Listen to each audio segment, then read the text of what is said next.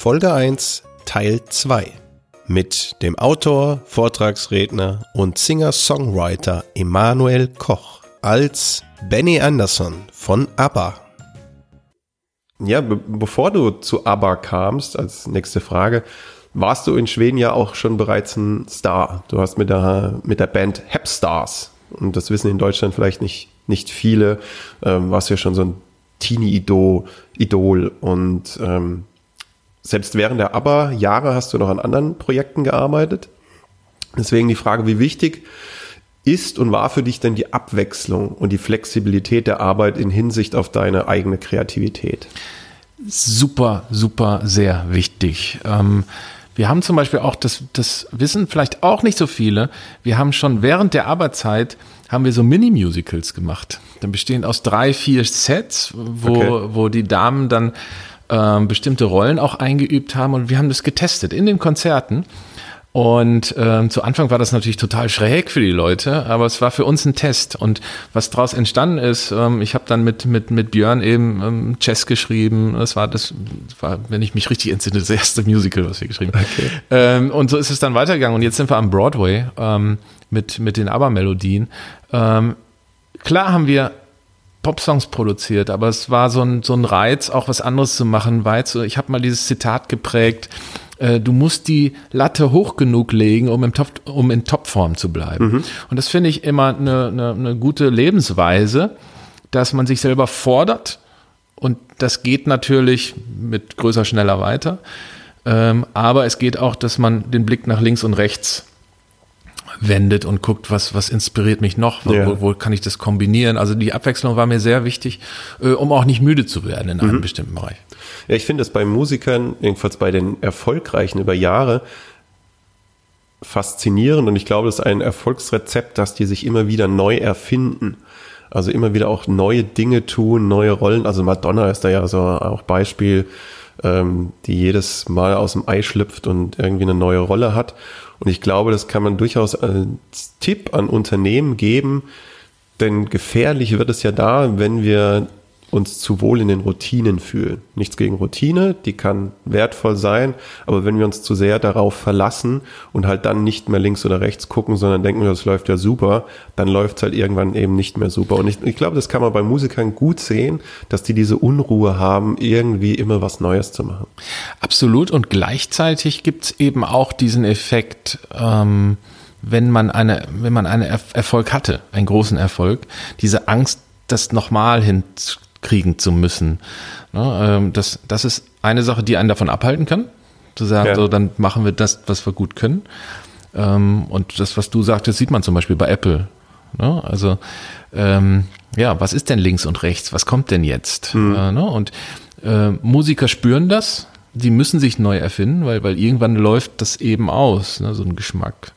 Und da gibt es ja viele Beispiele, auch wenn man unsere Musik anhört, die hat sich ja auch gewandelt im Laufe der Zeit. Dann kam Synthesizer zu, klassische Elemente. Ich meine, ich komme nun aus der Klassik, ne, mit, Akkord, mit klassisches Akkordeon, schwedische klassische Musik. Äh, und das hat sich auch immer weiterentwickelt. Wenn man sich dann Jazz anhört, das war dann wirklich so pumpend mhm. und, und beatmäßig. Äh, das ist wirklich gut, links und rechts zu gucken, sich neu zu erfinden, manchmal alles in Frage zu stellen, von Null anzufangen, mit weißen Blättern anzufangen, sich mit anderen Köpfen zu umgeben. Das ist wirklich wertvoll, um auch neue Dinge und Wunderbares entstehen zu lassen. Ja, ja. tolle Einsichten. Benny, wir haben verschiedene Themen, die wir in jedem Interview durchgehen und interessieren tun mich und die Zuhörer immer zwei Dinge dazu. Welche persönliche Erfahrung hast du damit gemacht und was kannst du uns dazu empfehlen zu diesem Thema? Was kann man aus deiner Sicht dazu beachten? Das erste ist die Beziehung oder die Verbindung von Kreativität und Humor. Oh, wir haben viele gelacht. Immer. Wir Schweden sind, wir, wir Schweden Mit sind oder ja ohne Drogen. äh, ohne Drogen. Also zu Hepster-Zeiten, ähm, da gab es mal so Anwandlungen. Ähm, ich ich habe das dann nie weitergemacht, weil ich das nicht als echt empfunden habe und das nichts für mich war und auch gefährlich war. Ähm, aber Humor ist eine gute Droge. Ähm, mhm. Wir Schweden sind sowieso ja ein sehr ein sehr fröhliches Volk. Ja. Und äh, äh, mit Benny, wir hatten so eine Insel, eine Insel, wo ein kleines Haus drauf war und da stand ein Klavier drin, verschiedene Gitarren, so ein Band in Tonbandgerät. Und wir, wir haben ein Drittel der Zeit äh, nur gelacht und Spaß gehabt, weil du das auch brauchst, um dich, ähm, um so lange Produktionstage, Kreativitätsphasen, wir haben uns da Monate eingeschlossen, ähm, um die zu überstehen. Äh, Ja. Und äh, es macht das Hirn wieder locker und Humor Ja, ja. ist, ist das Benzin für Kreativität oder überhaupt den, den Kopf aufzubekommen und äh, Okay. in den Spinnenmodus zu kommen. Ja. Ja, Spinnen, um rumzuspinnen, musst du, musst du verrückt sein und, und, das, und, und Humor fördert das. Ja, bin ich äh, fest davon überzeugt. Für mich das Bild des Benzin ist immer noch was anderes, da kommen wir auch noch dazu. Okay. ähm, ist aber, ähm, kann ich aber trotzdem auch so gedanklich übersetzen. Ähm, ich glaube, Humor ist für mich so ein bisschen der Nährboden, auf dem Kreativität wächst. Und ich brauche das als Zutat, weil sonst wächst nichts. Ähm, also irgendwie muss diese Zutat dabei sein, sonst, sonst ähm, geschieht da nichts. Äh, du kannst noch so viel Kreativität und alle Beilagen dazu mischen. Wenn du Humor nicht hast, zündet das Ganze nicht. Ähm, das halte ich auch für sehr, sehr wichtig. Zweites Thema, auch das so deine Einschätzung dazu. Kreativität und Wertschätzung. Sehr spannendes Thema. Wenn ich nicht wertschätze, deckel und begrabe ich jedwede Idee. Weil es ist so, dass alle kreativen Menschen, die ich kenne zumindest, zweifeln gelegentlich. Ja, ist das wirklich eine gute Idee? Ist das wirklich Ja. so? Und ähm, es gibt so schöne Aufnahmen von John Lennon, ähm, der ja wirklich auch Welthits geschrieben hat, wie er, wie er wie so ein kleines Kind mit der Gitarre vor seinem Produzenten steht und sagt so, äh, hier, hör mal, ist, ist das Ja. gut? Ist das gut? Ja. und diese, diese Einschätzung, lohnt es sich dran zu bleiben? Hör mal, bin ich da auf dem richtigen Pfad? Ist das blöd oder wie findest du, dass diese Reflexion ist unfassbar wichtig? Und wenn ich das nicht wertschätze, wenn ich wenn ich deckel, was ist das für ein, was ist das für ein Scheiß? ja? Dann dann begrabe ich das äh, und äh, außerdem drückt es auf die Schulter von denen, die schöpferisch tätig sind. Also jeder, der schöpferisch tätig ist, ist, ist wie so ein Rehkitz, ja, was mit großen Augen im, im Scheinwerferlicht steht und äh, äh, man muss aufpassen, dass man nicht mit einer großen Flinte so ein Ja. unschuldiges Rehkitz niederballert. Und äh, das tue ich, wenn ich nicht wertschätzend Ja. bin. Bambi getötet. Genau, Bambi getötet äh, und damit alle Ideen. Wie ähm, noch zu dem Thema Wertschätzung sich selbst gegenüber? Äh, ein guter Freund hat mir mal gesagt, ähm, du, wie du gerade mit dir selbst redest, wenn dein Sohn so mit dir reden würde, würdest du das zulassen? Ja. Äh, ich habe das umgedreht. Nein, nein, nein, nein, das, das geht ja gar nicht. Genau. Und wie du mit dir selbst selbst redest, das geht ja gar nicht. Ähm, ich finde es schon wichtig zu erkennen, dass das, was man kann, ähm, auch wertvoll ist. So unperfekt, wie es manchmal eben auch ist.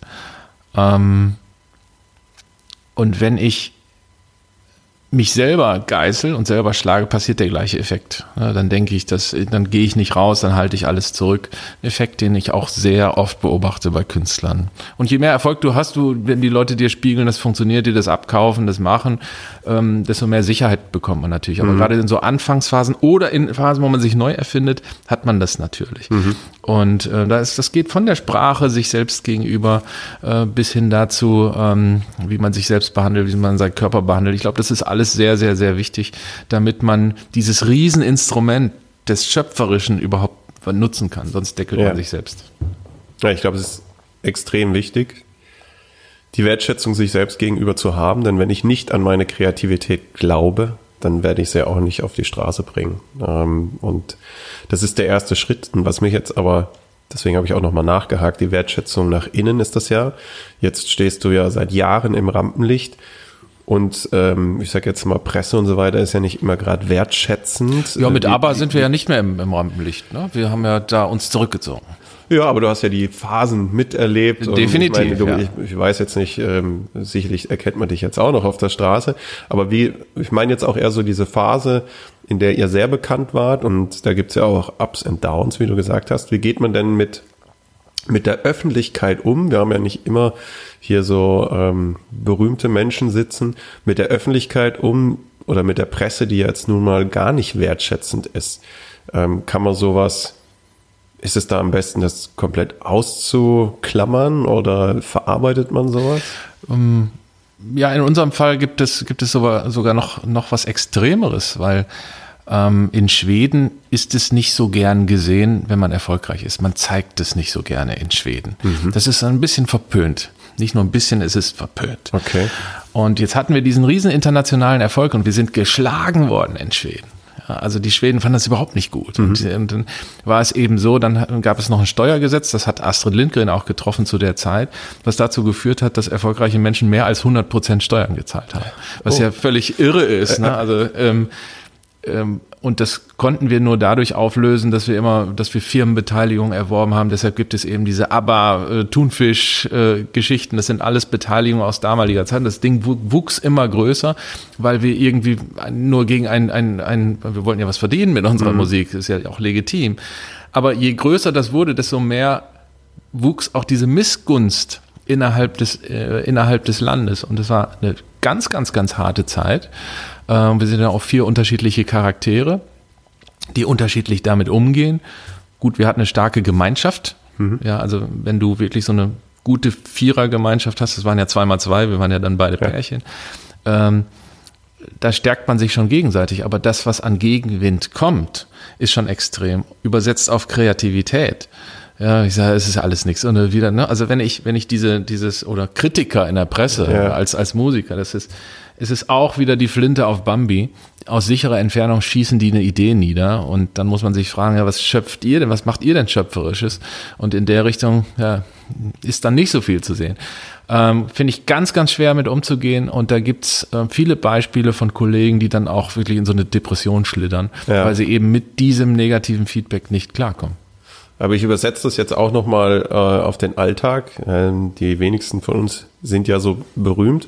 Aber das, was ich jetzt so rausgelesen habe, ist, es hilft, wenn man in einer Gruppe zusammenarbeitet, von einer Idee überzeugt ist. Also wenn ihr da draußen eine Idee habt, guckt, dass ihr Mitstreiter bekommt, die mit euch unterwegs sind. Lasst euch vom Gegenwind nicht gleich umblasen. Auch Bambi hat eine Chance. Äh, und man hat ja gerade gehört, ihr habt ja ziemlich kreative Lösungen dafür gesucht. Das heißt, auch Druck kann kreativ machen. Also nicht aufgeben, sondern gerade erst recht nach Lösungen suchen. Das ist ja ein Weg. Äh, guter Punkt. Druck ist ein guter Punkt. Ich bin ein Freund von Deadlines. Ja. Also das Beste, was du haben kannst, ist ein, gut, wir hatten dann irgendwann eigene Studios, aber wenn du ein Tonstudio anmietest, was teuer ist, was bezahlt werden muss, dann mietest du halt für eine Plattenproduktion das Studio zwei Monate und dann ist aber auch klar, dass nach diesen zwei Monaten das Werk fertig sein muss. Ja. Das heißt, du hast your limit your time. Es ist eine ganz starke Waffe für die eigene Kreativität, dass man sich zwingt, fertig zu werden, zwingt eine Deadline. Wenn man die nicht hat, dann macht, muss man sich künstlich eine aufmachen, ja. weil ähm, Deadlines führen dazu, dass Dinge getan werden. Und man muss Entscheidungen treffen. Ganz wichtig, auch in der Musik. Du musst irgendwann entscheiden, diese Spur ist jetzt fertig, wir fassen die nicht weiter an. Oder dieser ja. Song ist jetzt fertig. Ja. Ne? Das ist jetzt Punkt, Ende aus. Irgendwann, ist, irgendwann muss raus, das Ganze. Genau. Und ich glaube, das ist auch überall so. Und zum Thema Zeitdruck, da könnte man, glaube ich, tagelang drüber sprechen, äh, über das Für und Wider, weil ich glaube, es hat Vor- und Nachteile. Ähm, zu großer Zeitdruck kann auch Kreativität wieder einschränken, aber ich bin auch absolut ein Freund davon, sich zu überlegen, wann es Sinn macht, Zeitdruck. Also ich glaube auch, dass Zeitdruck Sinn machen kann. Wo ich nicht so ein Freund davon bin, ist Leistungsdruck. Aber wie gesagt, da könnte man fünf Podcast-Folgen allein schon damit füllen zu dem Thema. Ende von Teil zwei dieser Folge. Wir freuen uns, wenn Sie auch bei der nächsten Folge wieder zuhören. Das war Synapsensprung 2.0, der Podcast von und vom Wesen der Kreativität.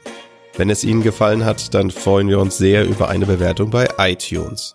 Oder diskutieren Sie mit auf unserem Blog unter www.was-ist-kreativität.de.